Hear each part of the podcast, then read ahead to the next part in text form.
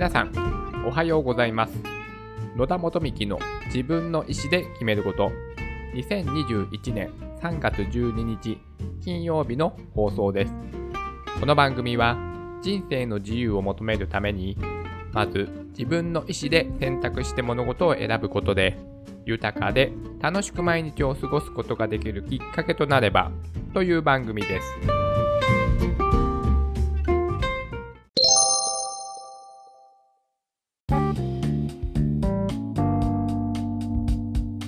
今日は DJ の機材が安くてびっくりしたについてお話をしたいと思います。先日 YouTube でソーソーというですね、ヒューマンビートボクサーの方の動画を見て、すごいね、ハマっているっていうね、お話をさせていただきました。それでですね、まあ、今もちょこちょこ見てるんですけども、あの、それでですね、彼のインタビュー動画を見まして、その中で DJ とミックスして、そのビートボックスをやるっていうスタイルをちょっと確立したいなっていう話をしてたんですよね。で、最近彼の、あの、ソーソーの、なんでしょう、ミュージックビデオに、こう DJ の機材が映っている。まあ、それを実際ね、プレイして、プレイしている、まあ、えっ、と、ミュージックビデオがアップロードされてて、まあ、そういうことをね、新しいことにね、まあ、取り組んでるっていうお話をしてました。で、彼はですね、その、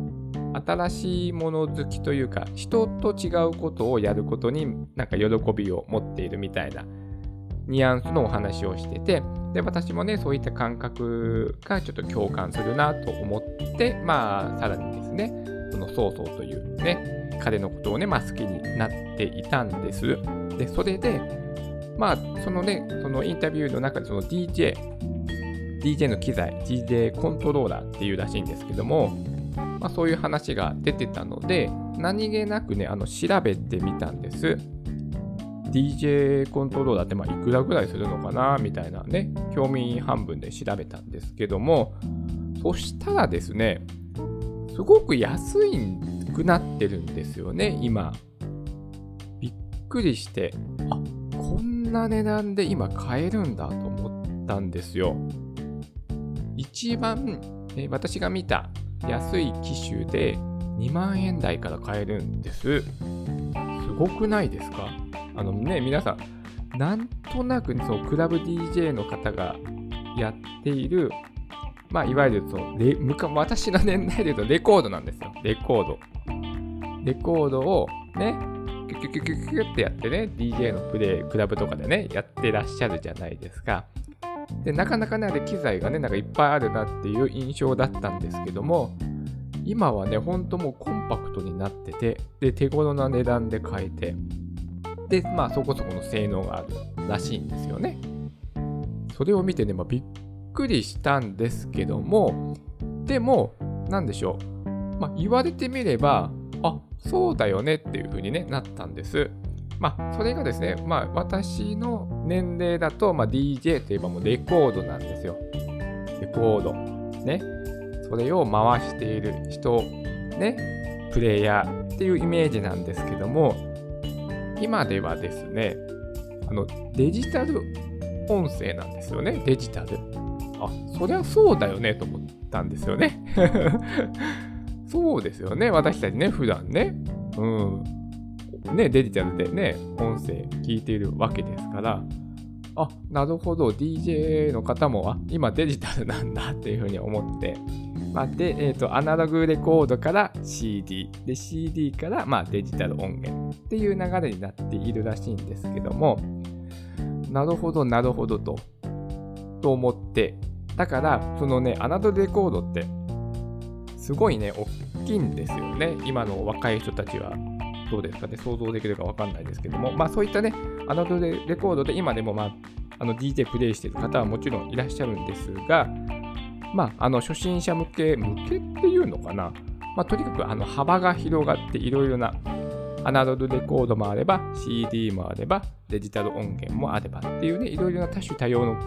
機材が増えていることによって、まあ、値段もね、安くなっていて、かつですね、もうコンパクトになってるんですね、すごく。はい。っていうのを見てしまって、あれ？このぐらいの値段ならちょっと買ってやってみようかな？なんていう気持ちが湧き上がってしまったんですよね。うん。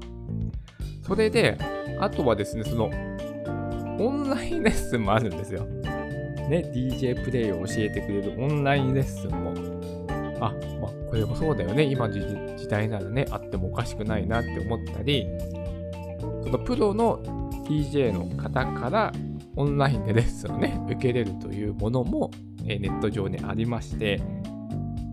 なるほど、これ、ね、まあ、買ったのはいいけど、全然ね、やっぱ使い方がわからないので、まあ、今ではね、YouTube があるから、そこでなんとなくね、まあ、見ることもでき、あ、うんと、見て勉強することもできますけども、でもやっぱりプロの人からね、ちょっと教わるのもいいなと思って、なんかこの自分の中のハードルがどんどんどんどんね、下がってきてしまっているんですよね、今ね。そうなんですよ。それで、まあ、さらにまた YouTube で今度は普通のね、DJ の方がプレイしている動画とか、まだ世界大会のね、なんか、名前忘れちゃいましたけど、日本人の方が2019年に世界一になったんですよね。松松永さんでしたっけ？なんかそういった動画もあって、面白くね、なっちゃいますよ。あ、すごいなと思って。これはちょっとやってみたいなっていう思いがもうふつふつと湧き上がってしまっていて、これはね、もう買うと思います。はい。もう買う機種も、これならいいんじゃないかなと。はい。初心者向けに、まあいろいろなね、機材も紹介されていて、まあ値段とまあ、クオリティのバランスで、まあ、まずはこの機種からかなっていうのはちょっと私なりにもう 決めてしまっているので、まあ、今週中に買っちゃいそうなね、勢いで あるし、まあ、まあ、そのことをね、まあ、自分の今調べたことをちょっと今ね、声に残そうかなと思って今、ポッドキャストで、はい、お話もしております。とにかくですね、この DJ の機材一つとっても、まあね、そのテクノロジーの進歩がすごいなと。うん。もうね、スマートフォンでね、接続して、スマートフォンで Bluetooth の接続をして、まあそこから音源を取り入れたり、まあ Spotify とかそういった有料のサービスからも音源を入れられたり、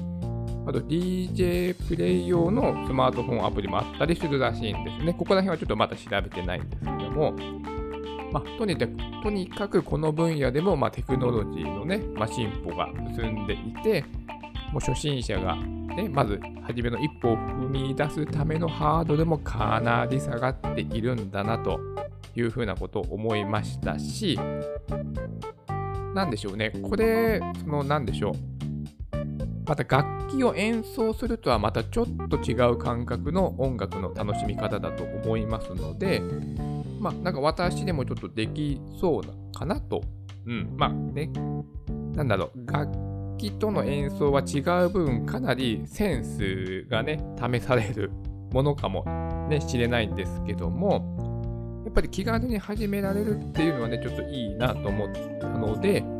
ちょっと DJ ね、なんかなんとなくね、こう20代の時憧れはあったと思うんですよ。皆さんね、なんかクラブとか行ったことあると思うんですけども、なんか DJ の人かっこいいなって思ったね、思いは、ね、40代の私もありましたので、まあ、この年になってちょっと DJ に挑戦してみようかなと。そしてその挑戦するハードルはかなり下がっているっていうことを知ってしまったので、はい、今まあ自分を、まあ、ちょっと落ち着けるという意味も込めて、まあ今言葉で話しております。はい。多分ね、多分もうほとんど買うつもりでいますので、まあ、買ったら、まあその感想なんかもね、まあこのポッドキャストを通じてお話しできればとも思っております。はい。それでは今日も素敵な一日になりますように。